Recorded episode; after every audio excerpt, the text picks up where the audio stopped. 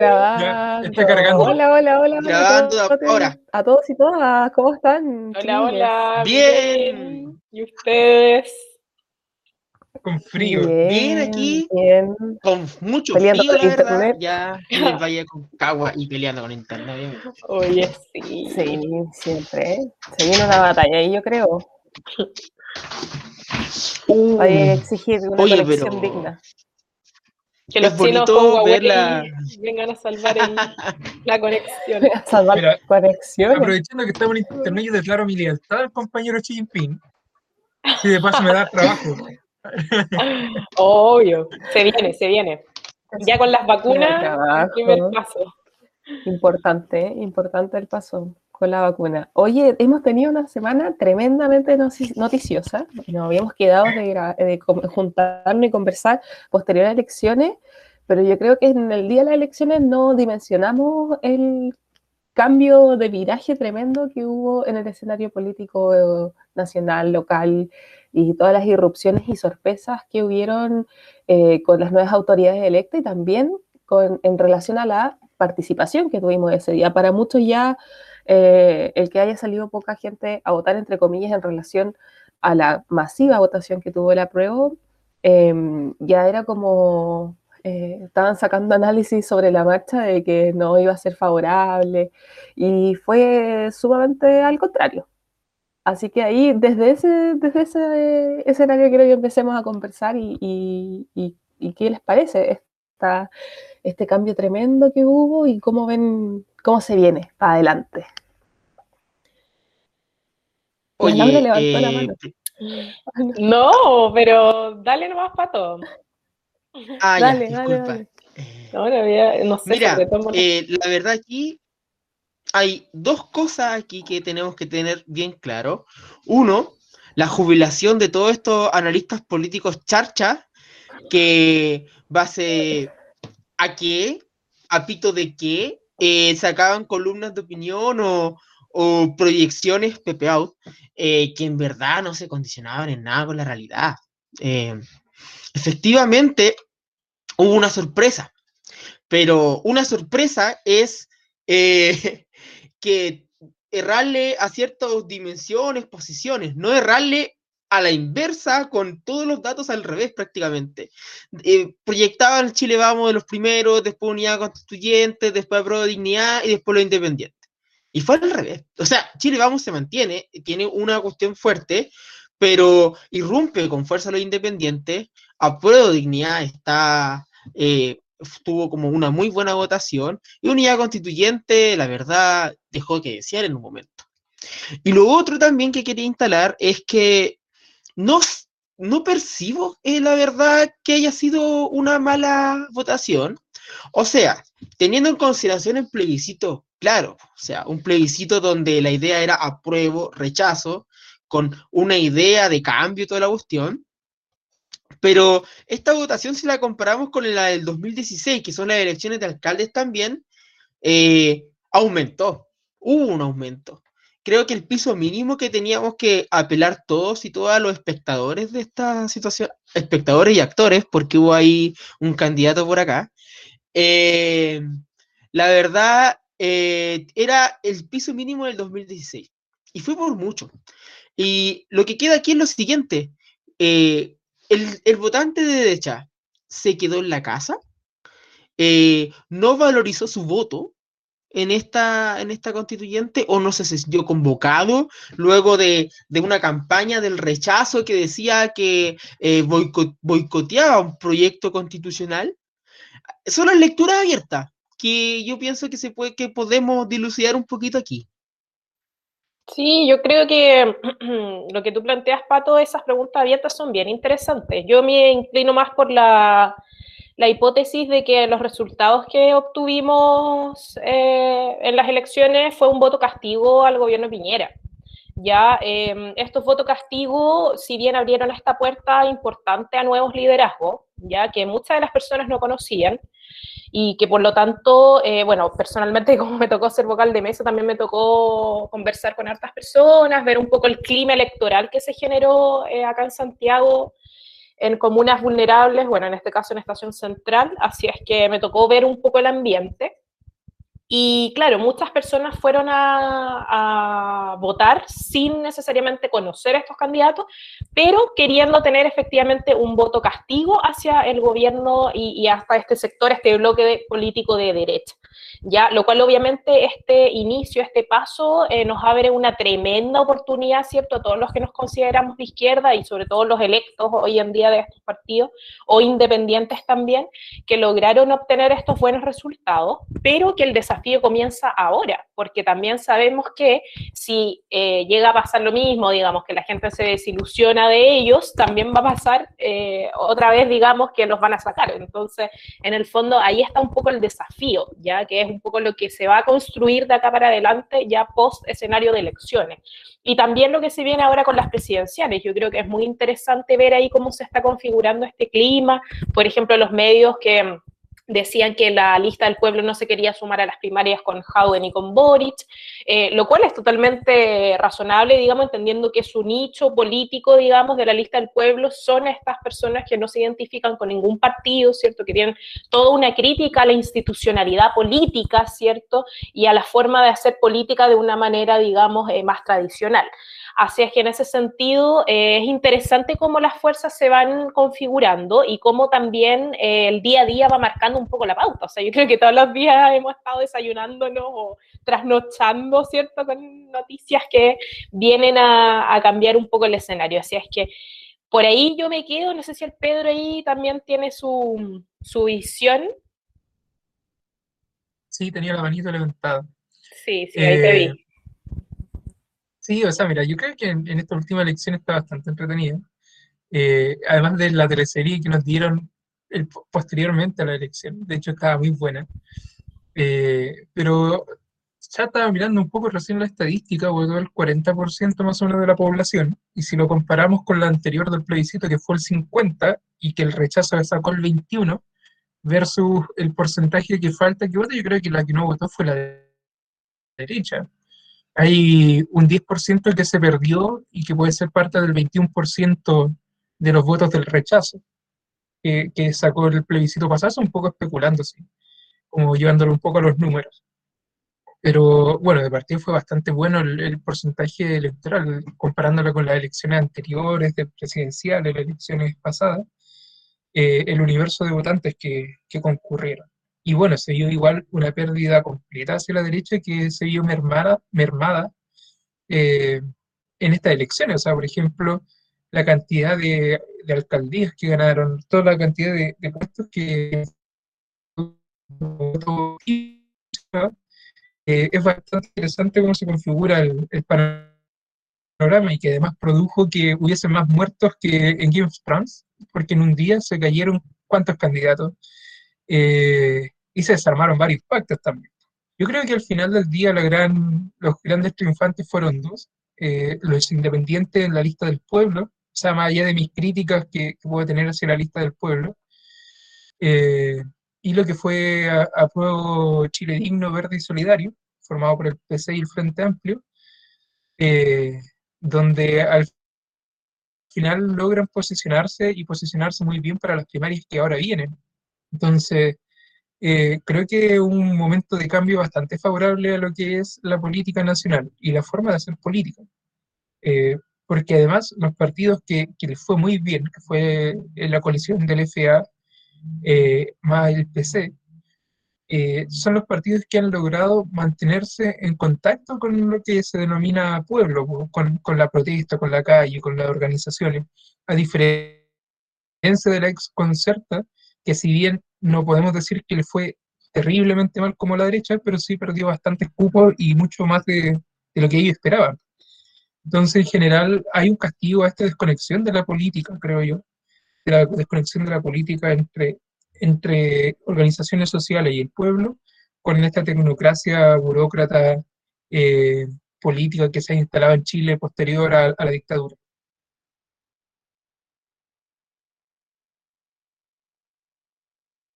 Oye, la Paula Narváez quedó llorando. Andaba diciendo que Boric y ahora ya no. O sea, lo único que hacen es calcular y que al final como la del picado, si ella quería estar en el pacto y ahora que la No, ella subiéndose al carro del feminismo así tremendo. Oye, Oye, a propósito, ¿vieron la porque- foto de Paula Narváez como en un mural así en Santiago, tipo, eh, yo salí a protestar y me tomé una foto con unos rayados así? Ah, no, no Sí, caché, sí. me Sí. Qué vergüenza, te juro, como no. Se sea, abrirán las la grandes alamedas para nosotras con graffiti- esa frase. Sí, la interpelaron. Las que hicieron ese grafiti Oye, la es interesante porque ver, por ejemplo, ¿dónde está po? ¿Dónde está él, la distribución de la convención constituyente por sexo. Sí, no estaba. Oye, ahí es importante para que se caiga su argumento en dos tiempos, es ver la convención constituyente por sexo, donde su lista, ¿cómo se llama su lista? Unidad constituyente, Eh, a Unidad- sacó puse. 25 asientos. De 25, un 16% son mujeres y 84% son hombres, a diferencia de Apruebo Dignidad, que con 28 asientos dentro de la convención, un 68% son mujeres y un 32% son hombres. Yo creo que ahí está más que en evidencia Está más que claro. Eh, que es meramente tratar de captar un público, a mujeres, jóvenes, feministas que van a decir, oh, votemos por una mujer. Como, mm, creo que es infravalorar hoy día lo- el voto crítico. Yo, yo plantearía eso, que hoy día estamos teniendo un voto más crítico, un voto más informado y no tan llevado de la manito, quizás como era antes, eh, o como lo fue, puede haber sido incluso antes del plebiscito, donde cambia un poco la lógica de, de que hoy día votar sí puede generar cambios, como por ejemplo escribir una nueva constitución y quién la vaya a escribir es importante para eh, qué redacción queda. Eh, lamentablemente no vamos a poder ver como la participación en el plebiscito de salida el próximo año porque es un voto obligatorio, entonces ahí vamos a tener eh, sí o sí una masiva concurrencia, a menos que mucha gente no vaya y, y se someta a, las- a las multas. Eh, pero hubiese sido interesante ver como la adhesión que va a tener las personas a, a ir a votar. Eh, claramente yo creo que después va a venir un periodo de campaña, de aprobar o rechazar la nueva constitución, etcétera, etcétera, que también va a poner el encrucijada, yo creo, el próximo gobierno que va a ser su primer año, su primer año de gobierno. O sea, tenemos las presidenciales a la vuelta de la esquina y, y al final el rol de la o el presidente que venga va a ser como mm, estar ahí como a la espera, yo creo, un poco, eh, de, qué, de qué va a ser la nueva constitución y qué parámetros va a poder trabajar. Uf, la verdad es que, bueno, hablaste de gobierno y en todo este, en todo este análisis nunca apareció el gobierno Piñera, salvo para eh, plantearlo, identificarlo como la causa de, todo este problema, de todo este problema que tuvo la derecha. Eh, se ve que ya, está en segundo plano, ya eh, no va a ser tan importante en lo próximo que viene. Eh, lo que, respecta a la discusión. Lo otro también es que en cuanto a, la- a las primarias, se da un escenario súper interesante que la verdad a mí no me genera tanto problema. Eh, creo que eh, en, un, en un sistema como el chileno, donde existe segunda vuelta, eh, la disputa de ideas, la disputa de, posiciones, eh, puede ser incluso más sana, teniendo la lista del pueblo fuera del, del pacto a pro dignidad, los candidatos de unidad constituyente, bueno, me corrijo, el candidato socialista, el candidato DC, porque no va- ya no existe unidad constituyente, unidad constituyente explotó. Vamos a ver qué pasa sucede en las parlamentarias y con las alianzas, pero eh, sí, la verdad a eh, fue el, el desaire que tuvo. Claro, y el aire que le hicieron a la EDC fue feísimo, sí. Estaba viendo que a la... Mira, personalmente yo considero a la Jimena Rincón mejor candidata que Narváez, por dos motivos. Una, por todo el training electoral que tiene. Eh, tiene eh, un trabajo político mucho más avanzado que la ONG o fundaciones de Narváez. Eh, y lo otro es que se sabe mover, se sabe mover dentro de los espacios, que creo que Rincón tenía más muñequeo político. Lamentablemente se la farrearon en la unidad constituyente, posicionaron a, Narváez, que al final de cuentas van a tener que hacer un trabajo eh, más allá de, de seguir las mismas formas como levantaron la campaña Bachelet. que el asesora de, de, de, Narváez estaba siguiendo como esa, el asesor asesora estaba siguiendo como esa misma pauta. ¿Cachai? Creo que el, hay que ir más allá del carisma, ahí unidad constituyente tiene que darle de otra, posicionarse de otra forma, un poco más programático. Lamentablemente, y a diferencia de Rincón, Narváez como programáticamente como que no, nunca se posiciona en la coyuntura, en la coyuntura electoral, o sea, en la coyuntura política, como que no te plantea ideas políticas eh, eh, en, en el transcurso. Entonces van a tener que lidiar con esas cosas. Pero es muy sano que esté por fuera igual, porque también eh, van a crecer estos dos grupos. O sea, vamos a ver más, no más puro, pero más, más con más claridad las propuestas de apruebo dignidad, las propuestas de lista del pueblo y las propuestas que pueden tener los candidatos de la centro izquierda. Entonces, eh, se, se, va, se viene un escenario súper sabroso políticamente. Sí, o sea, Narváez en realidad aparece porque Bachelet la padrinó, en realidad. Sí, sí, hasta antes que Bachelet viniera a Chile, sí, si, si Bachelet no viene a Chile, el candidato del PS era Elizalde. Sí, ese es el tema. Pero Salió en todas las franjas general, o sea, sí, o sea, fue una campaña que hizo, y bueno, que era el candidato del PS hasta hace poco.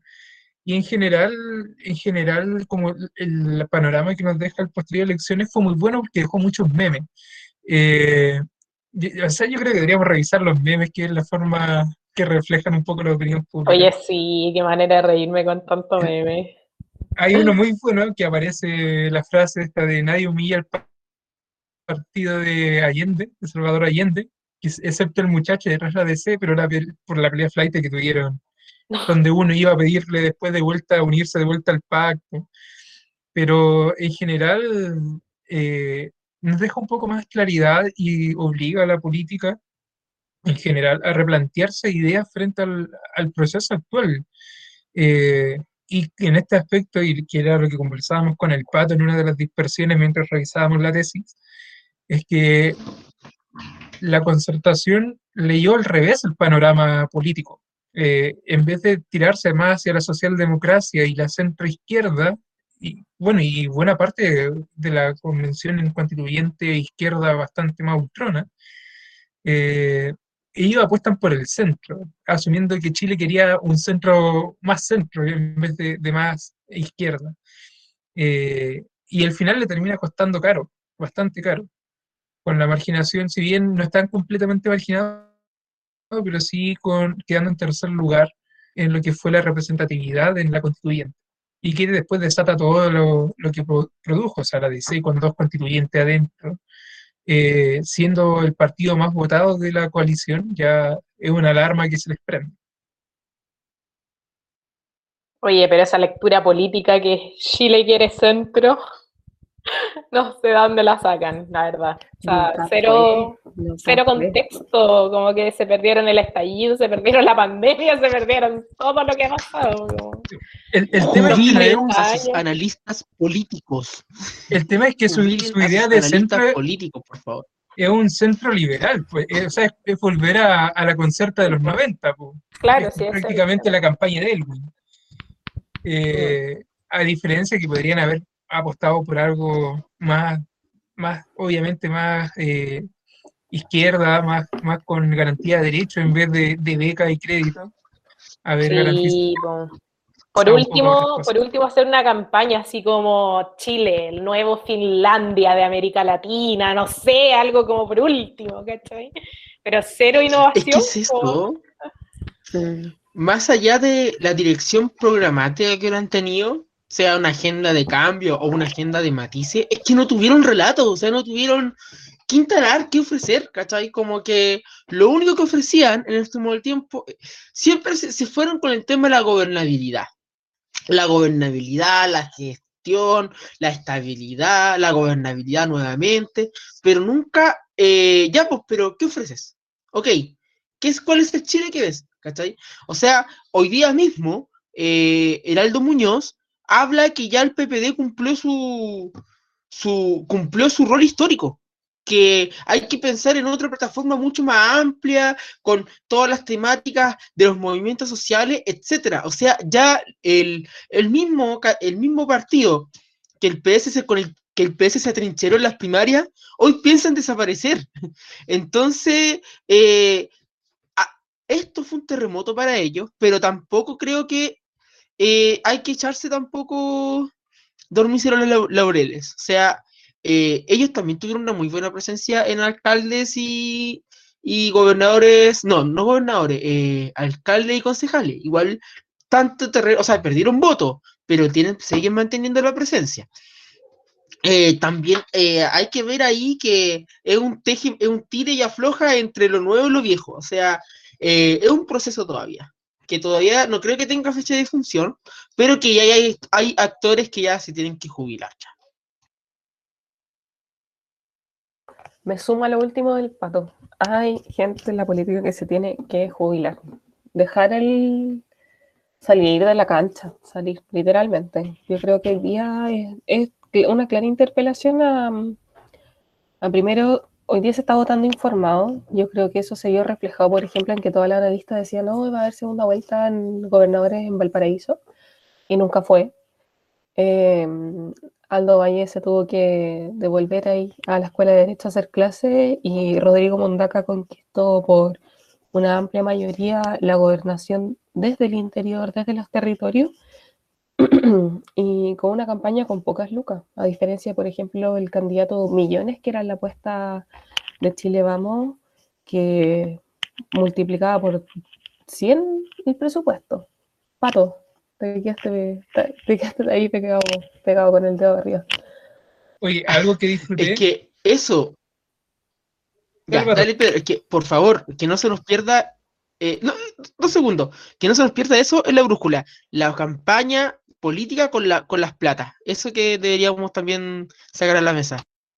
Algo que disfruté fue que el martes, bueno, que les conté a ustedes, que el martes fui a la radio, donde había un DC que el, el martes pasado, anterior a las elecciones, había dicho que el PC estaba muerto y que toda la coalición básicamente era pérdida. Disfruté tanto el día posterior a, la elección, el martes posterior a las elecciones, cuando la DC tenía dos constituyentes, con una coalición de siete, no logró lo que se esperaba, y llegar ahí a, ver la cara de este weón después de que dijo que el PC estaba muerto y que, que, ya no contaba en Chile, que no cortaba. Oye, sí, qué manera de salir golpeados ellos. Y claro, las platas que pusieron fueron, fueron caletas y al final no se reflejó. O sea, la gente claramente no votó al final por estas redes de clientelismo que, que han generado durante décadas. Así que eso es, bien positivo. Yo creo que todos comimos la barra que era más crujiente al día siguiente. Sí, sobre todo con, la, con los recambios que hay en los municipios, eh, sin, perder, sin perdiendo de óptica eh, el análisis como, y la relación, en verdad, dinero-campaña versus votos. Em, creo que la única que destaca con la cantidad de votos es Marcela Cubillo, eh, que tuvo mucho aporte en dinero y que también sacó una muy buena votación. Pero de ahí a, lo que pasa, por ejemplo, con em, el, gran número de, asientos convencionales que saca la lista del pueblo en relación al dinero aportado por cada uno, ahí te rompe ya todo el toda la esquema tradicional de a más plata, más voto. Ahí se rompe, literalmente. Em, y lo segundo es la, el cambio de viraje que hay en los municipios. Por ejemplo, acá en La Cruz sale una alcaldía que funcionaba como fondo y que estuvo 30 años gobernando sin ningún cuestionamiento y que hoy día pasa a ser un, un, gobierno que realmente representa, yo creo, a la población con una minoría del sector de Chile y con una mayoría de representantes de, eh, si bien de partidos tradicionales, acá no había una, un independiente de izquierda que marcara fuerte, ni tampoco eh, Alianza Chile Digno con Frente Amplio. Eh, sí quedó un, un consejo comunal mucho más social y mucho más de izquierda, por plantearlo. No sé cómo estuvieron sus comunas, cómo quedaron. Sí, también se fue a la derecha. O sea, yo que voto en Estación Central ya no vivo ahí, pero voto ahí y sí, sí, no, se fue a la derecha, sí, ya, pero heavy ya se desplazó eh, todos los, candidatos, el Hasbun que tiene como 10.000 procesos de corrupción que iba de candidato, el Delgado que es actual ministro, así que ya fueron y ganó un, un candidato que era cercano, e independiente pero cercano al Frente Amplio, con harta mayoría. Así que ahora estamos más expectantes acá en Santiago de la segunda vuelta de gobernadores, entre Orrego y la Karina Oliva. Así que aparentemente también la teoría dice que va a ganar eh, Karina Oliva porque la gente va a ir a votar porque ya Orrego, o sea, la derecha y la DC ya están con Orrego y el PS también ya se sumó a, apoyarlo. Y, yo creo que igual las personas como que ahí están viendo que si tiene apoyo a la derecha van a votar por, por Karina Oliva, pero igual va a estar estrecha esa votación porque los otros candidatos de derecha obviamente le van a pasar los votos a Orrego. Así que va a estar entrete eso también. Bueno, aquí Bueno, también aquí se fue a la derecha. Dale, Pato. Ah, gracias, Pedro. Miren, aquí en Putaendo, la verdad, voy a hablar Putaendo San Felipe. Eh, primero Putaendo, eh, acá el, Puta- el Chile que dejó la derecha hace rato fue el 2005.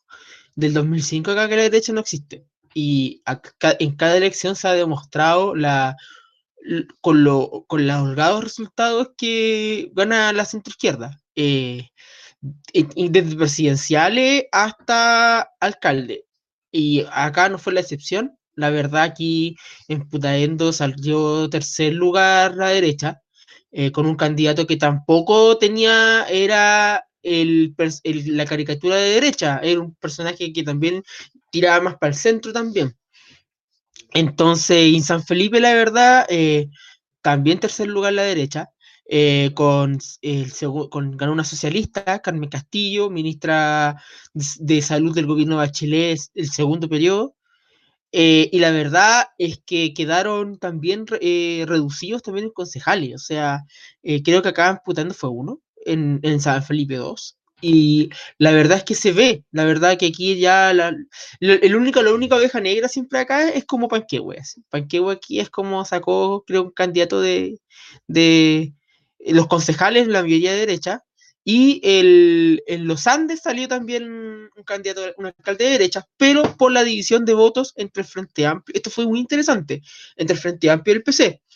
Porque el, la derecha sacó el primer lugar, después viene el Frente Amplio y por muy abajo eh, viene el PC y por muy debajo, ya por de bajísimo, venía la mm, venía la, concertación. Entonces, los 20% que sacó, el 23% que sacó el Frente Amplio y el 21% que sacó el PC era, pero ganable entonces la derecha ahí. Entonces, también hay una, una discusión ahí de- del tema después de, de unidad en cuanto a los constituyentes, a, los a las parlamentarias. Bueno, acá también se fue la derecha. eh, la derecha en este caso en Calera, que es en mi pueblo. eh, bueno, duró cuatro años después de una pésima administración, se fue. eh, y quedando en cuarto lugar, o sea, quedaron un independi- independiente ex TC, ex PR, EP ex PPD, pasó por todos lados, pero es independiente. No sé por qué no me extraña tu, tu relato. Y luego de eso viene eh, un DC, que es Martínez, que sacó los mismos votos con lo que perdió la vez pasada, 4.000 y algo, que es su piso. Eh, y luego viene el Partido Comunista, que sacó un tercio de, de las votaciones, que son 2.100 y tantos votos. Y bueno, muy por debajo viene la derecha.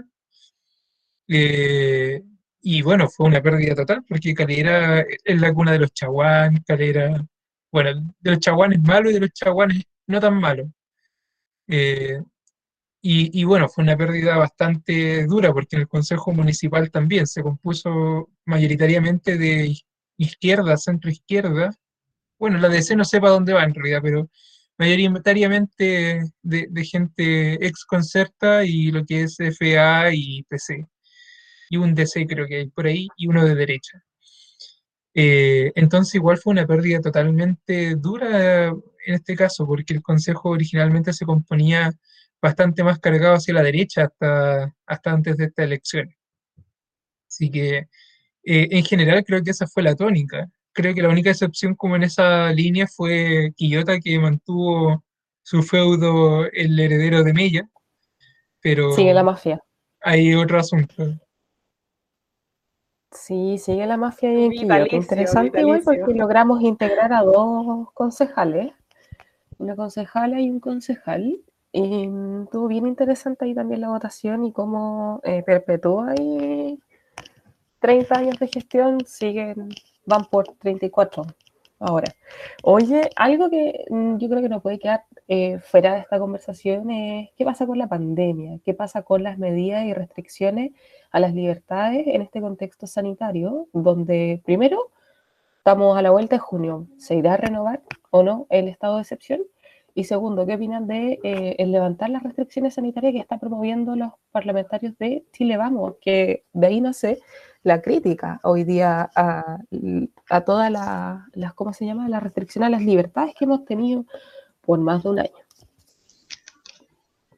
Mira, yo creo que mm, acá se ve, como siempre, desde el inicio de la pandemia, una diferencia de mundos entre los las organizaciones académicas de la salud y también eh, el colegio médico, ¿cierto?, con eh, las decisiones que toma este gobierno. O sea, claramente ahora que salgan diciendo que eh, puede que no se renueve el estado de emergencia, puede también de que están evaluando este carné verde, ¿cierto?, que te permite a los, a los vacunados ya con segunda dosis tener más libertades. todo esto fue, fueron medidas bien criticadas por el mundo académico de la salud y también por el colegio médico porque estamos frente a un nuevo brote epidémico de la pandemia, como, como hablan acá los expertos, y también eh, salió ya una nota de prensa ayer de que Bernucci, este dirigente del colegio médico, me parece que el secretario general del Colmet, ¿sí? Eh, dijo que el plan, el, paso, el plan paso a paso ya era, estaba obsoleto, es una política fuera de lugar, como ya no dio fruto, o sea, ya no está sirviendo, las cuarentenas claramente estamos viendo que no están dando eh, fruto alguno, entonces eh, él dice explícitamente, y yo estoy de acuerdo, de que acá con la llegada del invierno, ¿cierto? Con estas cifras que van en alza, tenemos que tomar eh, medidas que, que, realmente sirvan, ¿cierto? O sea, hacer confinamientos reales y para eso tienes que darle, darle dinero, ¿cierto? Una renta mínima a las personas para que efectivamente puedan cumplir la cuarentena, porque, o sea, una cuarentena no sirve si están todos los metros, todas las micros llenas, ¿cierto? Que en el fondo sigue todo igual. Y, lo único que va a frenar efectivamente esto es que se reduzca la movilidad, pero de una manera real, no eh, cosmética. Entonces, creo que estamos frente a otro caso de, este, mm, esta separación entre la, realidad y el mundo de las cifras, ¿cierto? Con el mundo político y pirotécnico del gobierno. O sea, yo creo que acá también eh, ellos no sé si creen que acá es Israel, que podemos sacarnos las mascarillas onda mañana, ¿cachai? Pero claramente eh, no son las mismas condiciones. O sea, por ejemplo, Israel está en verano, ya tiene más del 80% de la población vacunada, o sea, es otra, son otras realidades, uno no se puede comparar, comparar con otros países. Así que yo creo que ya dándole un cierre, eh, si se renueva o no el estado de emergencia, yo creo que la presión va a ser tanta que yo creo que sí la van a renovar. Sí, pero a punta presión, nada más. Yo creo que no hay como mucha sensatez en, lo que ellos harían por ellos mismos, digamos.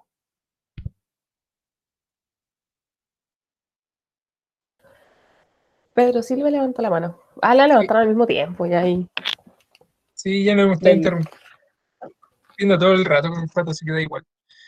Eh, Mira, con el tema del estado de emergencia, o sea, para mí es súper cuestionable la lógica de esto del toque de queda, por ejemplo. Eh, el hecho de, de las fases, por ejemplo, fase 2, fase 3 y toque de queda a las 10 de la noche, pero podéis salir en micro llena en el, día, ir al centro, hacer tus trámites, ir a comer, pero a las 10 de la noche tenéis que estar encerrado.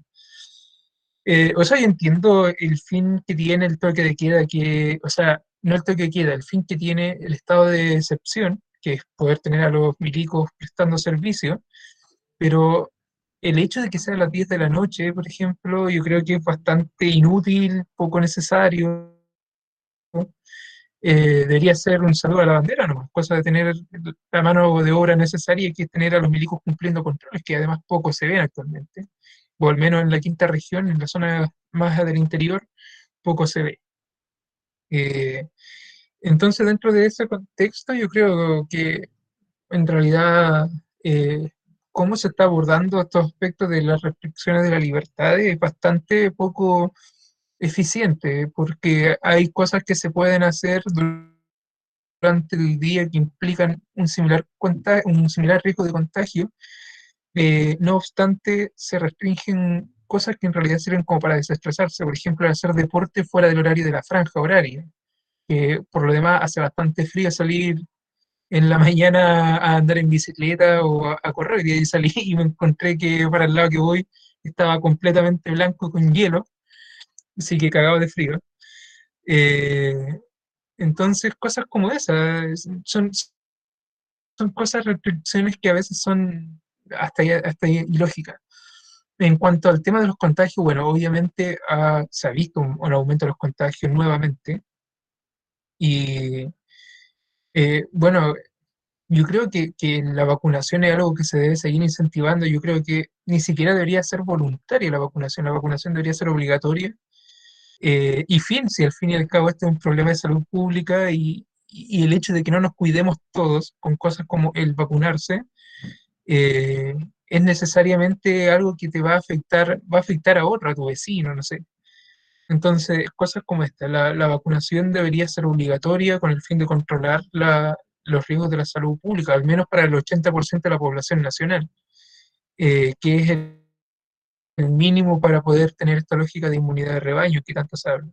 Entonces, en este sentido, yo creo que, hay cosas que, no se están haciendo bien y que van a seguir prolongando estas restricciones a las libertades, van a seguir prolongando el entrar y el ir y venir de las cuarentenas, al fin y al cabo. Eh, al menos yo creo que prontamente se va a volver en las ciudades que funcionan como centros de abastecimiento para los pueblos de alrededor, volver a entrar a cuarentena debido a los aumentos de contagio y que además la gente muchas veces no asume la realidad que se está viviendo eh, y apenas pueden salir de su casa, se van a meter a espacios como los malls eh, a comprar. O sea, no es una crítica a lo que la gente hace con su plata, sino que es una crítica al cuidado como grupo. Eh, porque uno perfectamente puede comprar por internet sin el riesgo de contagiarse. Entonces, cosas como esa en realidad. Yo creo que es bastante complejo el panorama nacional y más sobre todo dentro de esta cultura un tanto individualista que se tiene en Chile, esta cultura eh, donde si yo estoy bien me da igual qué pasa al lado. Entonces es necesario repensar tanto esa forma de pensar y las políticas que se están aplicando desde el gobierno a lo que es eh, el plan de salud. Y obviamente aprobó el carnet verde, yo creo que, que la dictadura sanitaria, como dijo una candidata de, de republicanos debería implicarse y, o sea, aplicarse con el fin de que la gente se vea obligada a vacunarse. Sí, mira, yo creo que ahí, y antes de que empecemos a hacer un cierre, aquí quería abordar de que acá había un tremendo error en comunicación efectiva. O sea, no ha habido una comunicación efectiva y hemos tenido ya un año de gestión sanitaria con eh, mensajes sumamente contradictorios. Por ejemplo, días antes del Día de la Mamá se abren las comunas que tienen los malls en Santiago, donde hay largas filas, donde la gente acuda a, comprar o, a hacer su vida, porque ahora en un mall uno va al centro médico, paga las cuentas, va al supermercado, va a la farmacia, entonces no es como voy a ir a comprarme solo una, una prenda, ¿cachai? No solo voy a ir a comprar un aparato tecnológico, sino que uno ya tiene todo centralizado en un mall. Entonces uno ya no puede suponer, oye, se va a comprar ropa, como puede ir al súper o a pagar las cuentas de la tarjeta, ¿cachai? Em, segundo, creo que hoy día ya no tiene ninguna justificación el toque queda. Eh, por ejemplo, si alguno hubiese estado eh, con problemas judiciales y tu sentencia es reclusión nocturna, ¿qué sentido tiene para el resto de los chilenos tener prácticamente eh, una reclusión nocturna por más de un año? Recordad que el toque queda viene de octubre del 2019, que se ocupó como una herramienta política para disminuir la protesta. Eh, y hoy día se está ocupando como una herramienta política para gobernar. O sea, yo creo que si hoy día Piñera no tuviera a los militares en las calles, estaríamos con una alza de movilización o con movilizaciones en distintos sectores, eh, denunciando hoy día la falta de recursos, como lo fue el año pasado, por ejemplo, em, las protestas en el bosque, ¿no se acuerdan de unas barricadas eh, para poder hacer, para reclamando el que no había ningún tipo de ayuda y que después de eso llegaron las cajas que tampoco fueron una ayuda en sí. Em, y por eso creo que el toque de queda hoy día ya no, no, no es viable en ningún caso. Y del carné verde también estoy de acuerdo con que exista. Eh, no sé si como los beneficios como tan, eh, comerciales o mercantiles que hay, que si vais con el carnet te dan un descuento, o el día de la vacunación por Luca, el pronto Copec podéis llevarte dos lunas y un café más grande, eh, y así, pero sí creo que debiese ser requisito, por ejemplo, para permitir una movilidad más libre, así como te exigen, por ejemplo, para ir a ciertos lugares de Brasil, eh, al volver tener puesta la vacuna contra la fiebre amarilla, y eso ha sido eh, siempre, o sea, en época estival eh, se hacen fila en los consultorios para eh, acudir a ponerse esta vacuna o en centro de atención médica, y algo que está reglamentado hace mucho tiempo, entonces yo no veo cuál, cuál es tan la diferencia con esta vacuna y con las que vienen, así que ahí no, no, podría entender mucho ese argumento. Oigan, vamos cerrando este nuevo capítulo de la temporada de, del Maison del Mundo. Quiero decir algo. la palabra. Dale, Pato. Quiero decir algo antes de este cierre porque es algo que me estaba observando todo este, todo este momento escuchándolos para no perder el hilo, pero quería hacer referencia a las palabras de la Laura respecto a, Israel eh, y sus medidas sanitarias. Y bueno, la verdad, en este momento de lucidez máxima que tengo en este espacio, aprovecho este podcast para denunciar los crímenes del gobierno de, de Benjamín Netanyahu en Israel contra Gaza, porque mientras a, Israel eh, está haciendo un repunte vanguardia en vacunación, en la franja de Gaza los tienen con una crisis sanitaria enorme, eh, donde incluso ahora se convirtió en un arma política eh, el bloqueo de las vacunas en Gaza. O sea, es inaudito lo que está pasando, así que también quería expresar en mis palabras últimas este, eh, lo que eh, denunciar este, este, este momento. Lo otro, palabras finales, palabras finales, la verdad, eh, quería dos cosas. Uno, se ve interesante lo que se viene. la verdad, le tengo fe al segundo tiempo de la candidatura. O sea, mi fe también está, la, obviamente, mi fe está en las, las primarias de Apro con Borch y Hadwe, dando la pauta política programática pero también le tengo fe a que eh, la candidatura de los socialistas tome un rumbo. Paula Narváez creo que igual eh, va, a tener que cambiar estrategia y va a tener que ser un poco más para poder diferenciarse de lo que puede ser la DC. Así que va a, estar súper interesante eso. Le tengo fe a, ese, a esa pequeña, eh, a, a ese pequeño espacio que vamos a tener de aquí a, a primera vuelta, que digo, de aquí al, no, a primera vuelta, eh, donde se va a dinamizar bastante el escenario político, va a estar bastante sabroso. Y lo otro, eh, la verdad quería recomendar un libro. Estaba en esta semana ante tanta vociferación de la izquierda, eh, discúlpeme, vociferación de la derecha respecto a, a, acusar a todo lo que se mueve de populista, como que se me generó la, la duda de qué carajo es el populismo, o sea, más allá de lo que plantean muchos autores, y hay un libro súper bacán de 90 páginas, eh, escrito súper digerible, de Larraín, que se llama eh, Populismo, el populismo en Chile. O sea, el populismo de Larraín se llama. Populismo, eh, la verdad es un libro súper, súper bueno, súper dinámico respecto a que te aclara respecto al concepto de lo que es lo que es finalmente el populismo. Para no andar vendiéndola como Axel Kaiser, no andar vendiéndola como como otros sectores de la derecha que andan llamando todo lo que se mueva con populismo de la misma forma que algunos sectores de la izquierda llaman a todo lo que se mueva fascismo. Así que hay que, hay que ponerle igual un ojo a eso.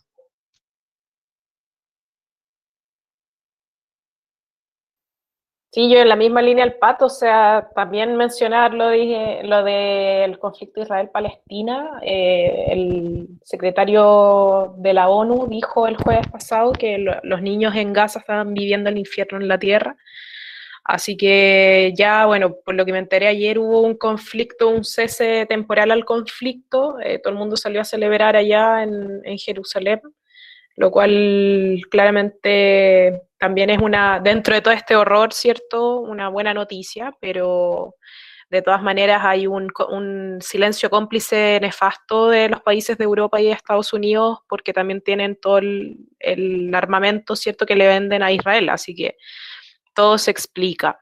Y también cerrar diciendo que eh, claramente en esta nueva temporada de, tanto de, lo que se viene, ¿cierto? Con estos nuevos alcaldes, concejales y todos los electos ya pasados y que se vienen también ahora, eh, que hay que tener mucho cuidado con las fake news. Hay muchas fake news que andan circulando sobre estos nuevos representantes electos, así que ojo ahí, hay que tener harta mm, precisión antes de de, digamos, de poder averiguar, averiguar realmente las fuentes, ¿cierto? Eh, de qué es lo que se trata, porque no podemos creer, ¿cierto?, todo lo que, lo que nos venga de estos medios, sobre todo em, de comunicación más pro, ¿cierto?, eh, derecha o también eh, que no sabemos su origen. Así que un poco eso y también eh, cerrar diciéndole que por favor al PPD recupere su dignidad de alguna manera, porque creo que son los que más han salido acá trasquilados en cuanto a la, a la dignidad. Así que eso, eso chiquillos, fue un placer como siempre conversar nuevamente con ustedes. Bueno, por mi parte, nada, o sea, volver a, conversar acá igual piola eh, y comentar un poco la realidad nacional y los cotillones. De hecho, yo creo que es lo mejor de la política, ver la teleserie, ver, ver ahí cómo uno se humillan para poder ingresar a uno. Ah, sí, los memes. Eh, así que nada, no. Yo pensé que el patio iba a recomendar el manifiesto comunista o algo similar, pero eh, no, pero nada, o sea, entretenido conversar nomás. Eh, sumarse a esto y ver un poco la política de ahora. Oye, nos faltó eh, comentar que no eres inconsejable. Ah, sí, bueno, no, no soy inconsejable. Eh, soy yo, Sandra. Sandra, la concejal Sandra, compañera Sandra. Ah, que era la primera prioridad del partido. De hecho, nosotros ahí teníamos un poco de miedo en un momento que podíamos perder todo, pero aumentamos la votación, como toda la izquierda no concertacionista. sí que no soy un inconsejable de calera. Bueno, acaba de chocar un concejal de RN, ex, no, un candidato a concejal de RN curado, así que Calera de nuevo en la noticia. Eh, bueno, Calera, Mira, nosotros decimos que Calera se parece o a Macondo o a Springfield, ¿cachai? Como a ciudades muy, muy random. Una mezcla, una mezcla. Sí, bueno, aquí salió abogado de la NFP, salieron los chaguantes que se robaron, que saquearon. Así que. La red de narcotráfico de, bueno, narcotráfico del Caribe. Sí, ocupaba instrumento municipal, así que Calera es como Macondo de Springfield, por ahí se mueve. Eh, pero esperemos que, se reforme Calera, que se vayan los chaguanes. Esperemos, esperemos. Oye, muchas gracias por su tiempo, estuvo muy buena la conversa. Eh, nos quedan pendientes algunos temas, yo creo, eh, cómo se viene la proyección para las elecciones de diputados y diputadas y las presidenciales. Tenemos primaria ahora a fines de junio, donde eh, el Pacto Chile Digno va a Boric Jadwe y eh, vamos a estar trabajando obviamente por Jadwe. Así que ahí yo creo que falta... Atento a los comandos. A lo que van a hacer exactamente, con los comandos juveniles y bueno, aquí cada uno está en un, un, territorio distinto donde la invitación también a quienes nos escuchan a que se puedan sumar, que nos hablen a nuestras redes y que nosotros eh, vamos a estar ahí poniéndolo en contacto con el comando de eh, su región, de su ciudad, de su comuna. Oye, antes de terminar, mi última acotación. Voy a agregar algo, que yo no condeno al Estado de Israel porque no existe Israel. Así que solamente decir que son un, son, un grupo organizado de terroristas que, que están llevando la guerra en casa, pero el Estado de Israel no existe. Sí. Exacto. Así que. internacional pues, falta, ¿eh? internacional, para el otro episodio. Sí, para lo, eso. Siempre venimos diciendo que el falta. Próximo episodio. Su sección internacional. chiquillos, ha sido un gusto esta conversación, la verdad. Sí, y vamos a ver qué nos sigue para seguir comentando. Podríamos mostrar los mejores memes, yo creo, la próxima vez. Los mejores memes del, del periodo. Ya, chiquillos. Chao, Nos estamos viendo. Cuídense. Chao, chao. Ya, puse detener grabación. No, todavía no. Sí, ahí está. Listo. dos, tres. Detener la grabación.